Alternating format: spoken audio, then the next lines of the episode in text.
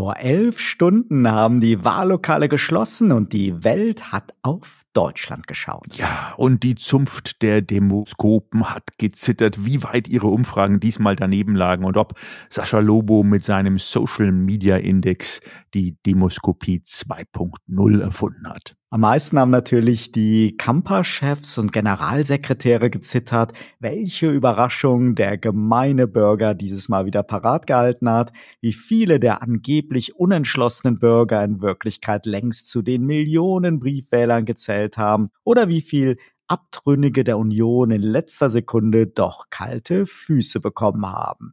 Ob dem drohenden Linksrutsch mit Rot-Grün-Rot, die mit ihren kommunistischen Geheimplänen für Enteignung, Verbote und den Niedergang der Wirtschaft sorgen würden. Zum Glück hat ja Investigativreporter Paul Ziemiak dieses Horrorszenario rechtzeitig aufgedeckt. Wir Normalos mussten ja am Wahlabend immer so gegen bis ca. 18 Uhr warten, bis die ersten Prognosen dann rauskamen. Ab wann wussten denn die Spitzenkandidaten Bescheid? Wir haben in der Tat schon am Nachmittag erste Zwischenprognosen bekommen. Das hat aber auch gestern nichts an der Spannung geändert. Das gebietet einerseits natürlich der Respekt vor den Last-Minute-Wahlbürgern in den Wahllokalen dieser Republik, ist aber auch der hohen Briefwahlquote geschuldet. Briefwähler kann man halt nicht vor dem Wahllokal befragen.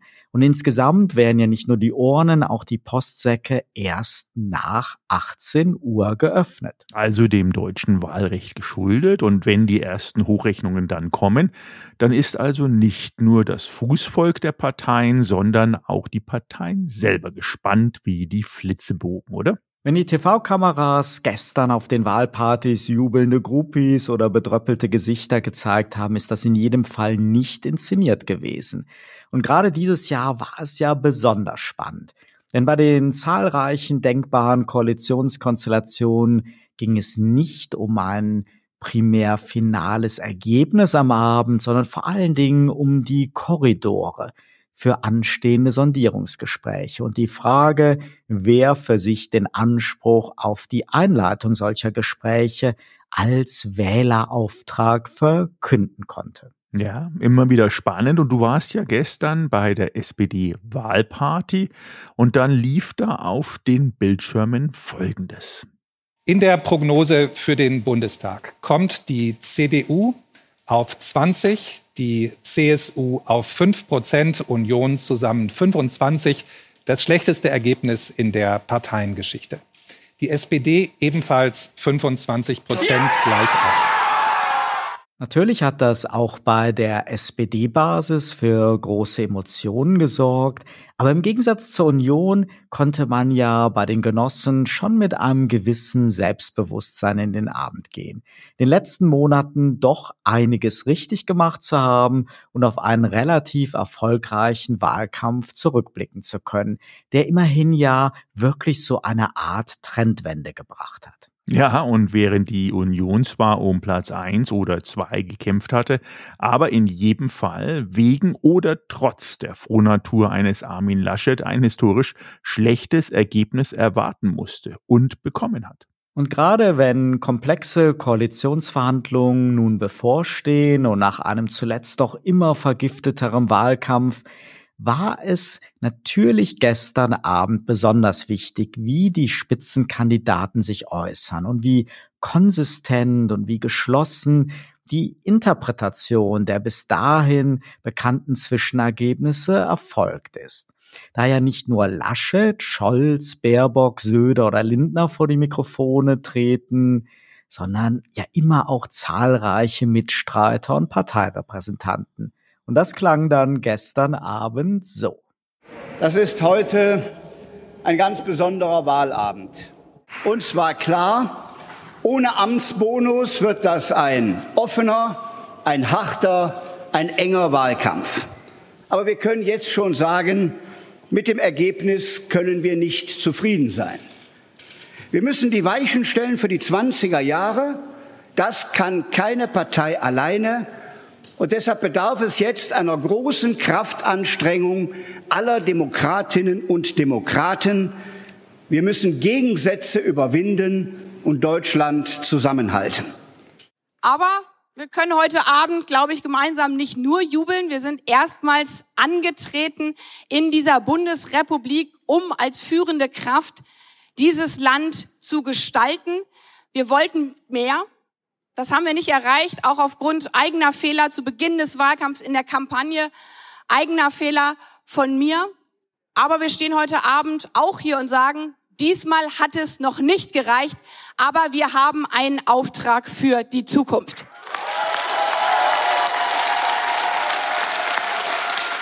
Wir haben einen Auftrag nicht nur für zukünftige Generationen, sondern man spürt, dieses Land braucht eine Erneuerung, spürt einen richtigen Aufbruch und vor allen Dingen, dieses Land braucht eine Klimaregierung. Das ist das Ergebnis dieser Bundestagswahl. Und natürlich freue ich mich über das Wahlergebnis, das die Bürgerinnen und Bürger dieses Landes gewählt haben. Sie haben entschieden, dass die Sozialdemokratische Partei bei allen Balken nach oben geht und das ist ein großer Erfolg. Das wird ein langer Wahlabend, das ist sicher, aber das ist eben auch sicher, dass viele Bürgerinnen und Bürger ihr Kreuz bei der SPD gemacht haben, weil sie wollen, dass es einen Wechsel in der Regierung gibt und auch weil sie wollen, dass der nächste Kanzler dieses Landes Olaf Scholz heißt.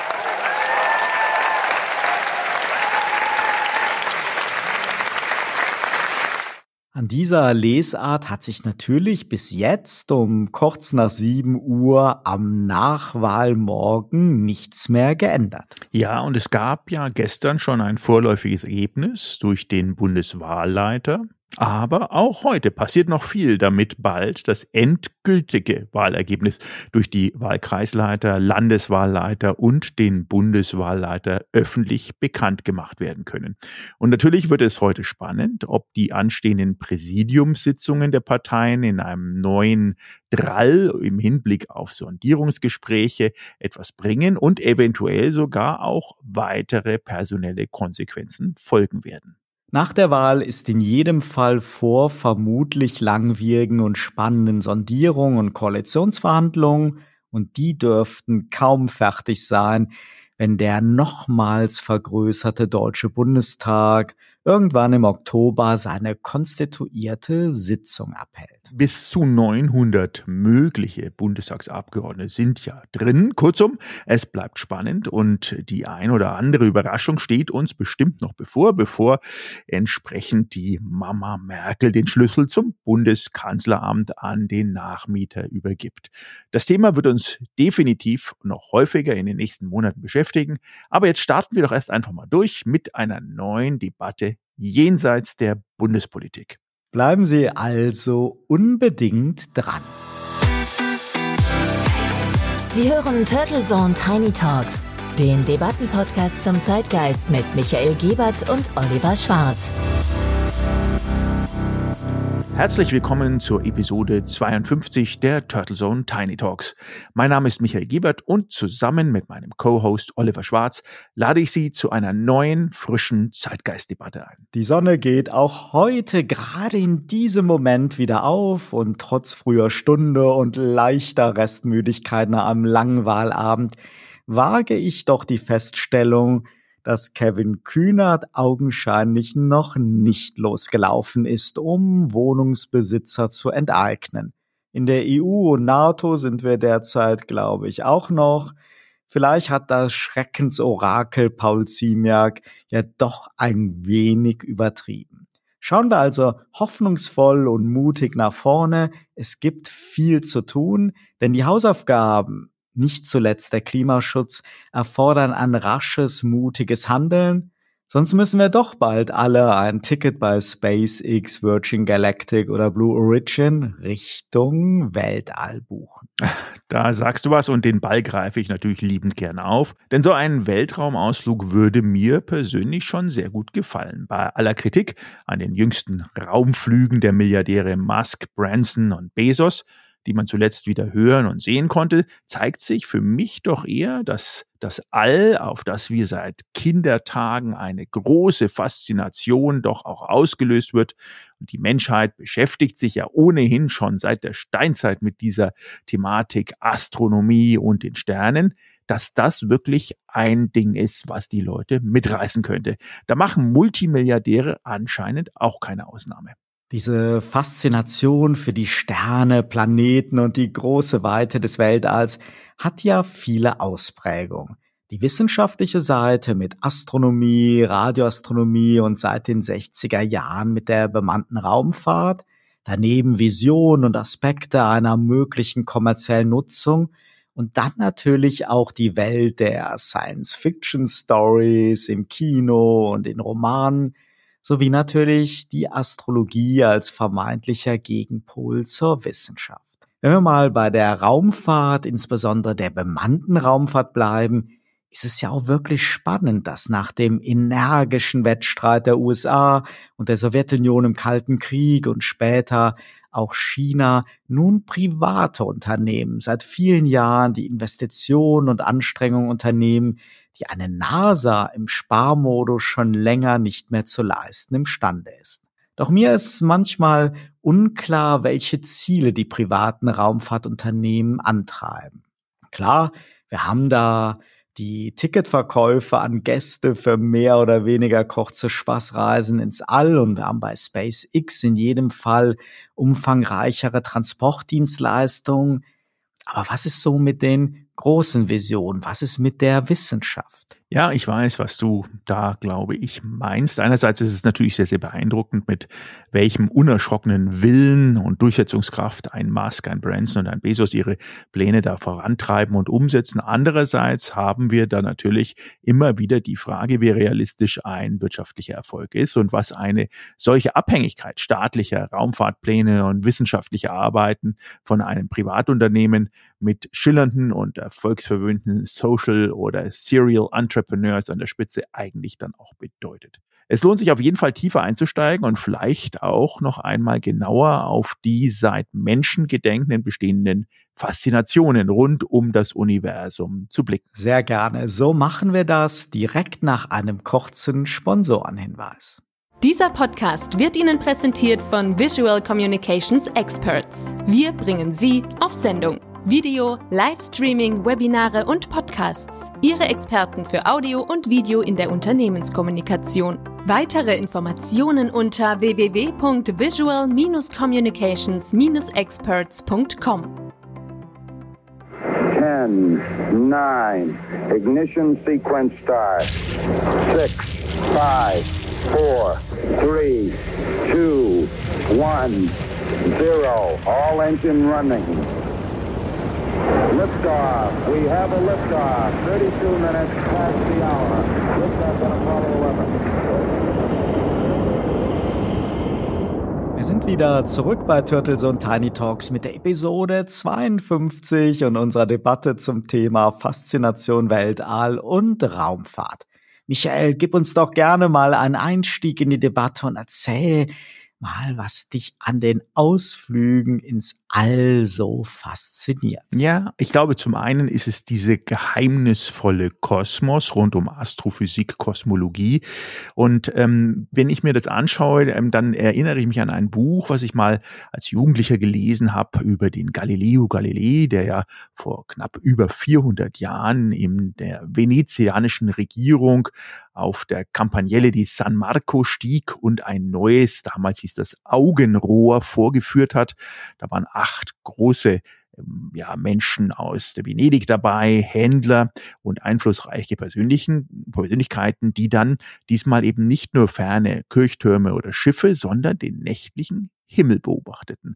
Und seit diesem Beginn der sogenannten instrumentalisierten Astronomie kam es natürlich immer wieder zu sensationellen, aber auch gleichzeitig auch eher mystisch ausgeprägten Interpretationen, was da draußen so in diesen fernen oder in den Unfernen da draußen um uns herum passiert. Und ich glaube, das ist das, was mich zumindest, aber auch die Menschheit immer wieder fasziniert hat. Eine gewisse Sehnsucht, was ist da oder was ist da nicht und wie klein und unbedeutend oder wie bedeutend sind wir denn wirklich. Wir erinnern uns vielleicht noch dran, der erste Weltraumpionier war ein Russe, der Juri Gagarin, der auch als Held gefeiert wurde und auch vielen Jugendlichen als Vorbild galt. Auch in dem Fall natürlich dem Amerikaner. Und die haben sich das Ganze dann auch natürlich aus einer wissenschaftlich, aber auch aus einer militärischen Sicht über die NASA sehr genau angeschaut und auch umgesetzt. Und nun lässt sich diese Schwerkraft, die wir am der Erde haben, bekanntlich nicht einfach so abschalten und immer mehr ging die Reise nach oben, die Neugier und natürlich auch der Wagemut der Menschen war da so ein bisschen die Antriebsfeder, aber auch gleichzeitig dieses faszinierende und fast schon unerreichbar bislang geltende Ziel, Weltraum ein Stück näher zu bekommen. Am Ende des Tages ist diese Faszination Weltall auf jeden Fall, du hast eben schon das Stichwort Neugierde gesagt, es ist diese große Neugierde, gerne auch eine wissenschaftliche Neugierde, die uns antreibt. Aber es gibt ja auch immer wieder Visionen von der Besiedelung anderer Planeten. Elon Musk träumt ja von einer riesigen Kolonie auf dem Mars und man mag das als unrealistische Utopie sehen und darüber lachen, aber letztendlich rechtfertigen ja nur klare Forschungsziele oder solche Visionen und großgedachte Utopien, diese enormen Anstrengungen und Kosten für die bemannte Raumfahrt. Ich glaube, es ist wirklich so diese Mischung von Träumen, die man ja schon hat, wenn man nehmen wir in Afrika in so einen klaren Sternenhimmel hochschaut. Ich kann mir das schon vorstellen, dass das ein großes Glücksgefühl ist, wenn man dann mal so auf 85 Kilometer Höhe so die Erde so als blauen Ball sieht, vielleicht auch so ein Gefühl von Demut angesichts der unendlichen Welten. Ja, und am Ende des Tages gibt es natürlich auch immer wieder die Frage der Menschen nach weiteren Lebensformen im Weltall. Ja, wobei natürlich da Elon Musk auch in den entsprechenden Interviews immer gesagt hat, das gab es noch nicht, eine entsprechende Konfrontation mit einem Außerirdischen. Vielleicht noch am Rande bemerkt, das Thema Privatpersonen im Weltall ist nichts Neues. Im Jahre 2001 flog bereits der erste Amerikaner zusammen mit den Russen zur ISS für damals 20 Millionen US-Dollar. Und seitdem war es ein Südamerikaner, eine Iranerin, ein wieder ein Amerikaner, ein Ungar und sogar ein Kanadier, die über die sogenannte Space Adventure Programm der Russen zur ISS geflogen sind. Zudem muss man natürlich auch sagen, dass die ganzen ähm, Methodik hochzufliegen und auch eine mm, Reusage, eine Wiederverwendbarkeit von den entsprechenden äh, wirklich dramatisch teuren, äh, energiegetriebenen Raketen dazu beigetragen hat, dass sowas wie Versorgungsflüge auch gleichzeitig mannbeladen seien. SpaceX hat da einen sogenannten Frachttransporter, den Dragon, der mit über 450 Kilo Lebensmittel hochfliegt und am Ende zurückkommt als Müllfrachter. Ich sehe es so positiv, dass ich sage, es ist eine, für mich auch ein enormer Innovationsschub, dass man was voranbringen kann, unabhängig, ob man jetzt zum Weltraum will oder nicht, sondern dass man Ziele erreichen kann. Und ich glaube, in unserer Zeit, wo es um große Dinge geht, äh, Klima natürlich voran, aber auch soziale Implikationen und so weiter, kann Inspiration nie schaden. Es bleibt spannend bis wir uns das vielleicht leisten können oder auch die Gelegenheit haben, wird es noch eine Ecke dauern. Aber Faszination Weltall, die ist so alt wie die Menschheit und es ist schon ein sehr, sehr emotionales Thema, wenn man sich so diesen unendliche Weite des Weltalls vorstellt, wo wir wirklich als kleiner blauer Planet wirklich nur ein klitzekleines Teil davon sind. So ist es. Also es ist immer mit sehr viel Emotionen und Pathos getrieben, so eine Thematik. In diesem Sinne wünschen wir Ihnen auch natürlich einen sehr, sehr guten Start in die neue Woche mit jetzt auch den Wahlergebnissen auf die nächsten vier Jahre, die Perspektive in Sichtweite und natürlich freuen wir uns auf Ihr Feedback über unseren Feedback-Kanal wann Sie denn Ihren zukünftig ersten Weltraumflug denn geplant haben. Bleiben Sie gesund und wir freuen uns auf den nächsten Montag wieder mit Ihnen. Turtle Zone Tiny Talks, der Debattenpodcast mit Michael Gebert und Oliver Schwarz. Immer zum Wochenstart auf allen Podcast-Plattformen und auf turtlezone.de.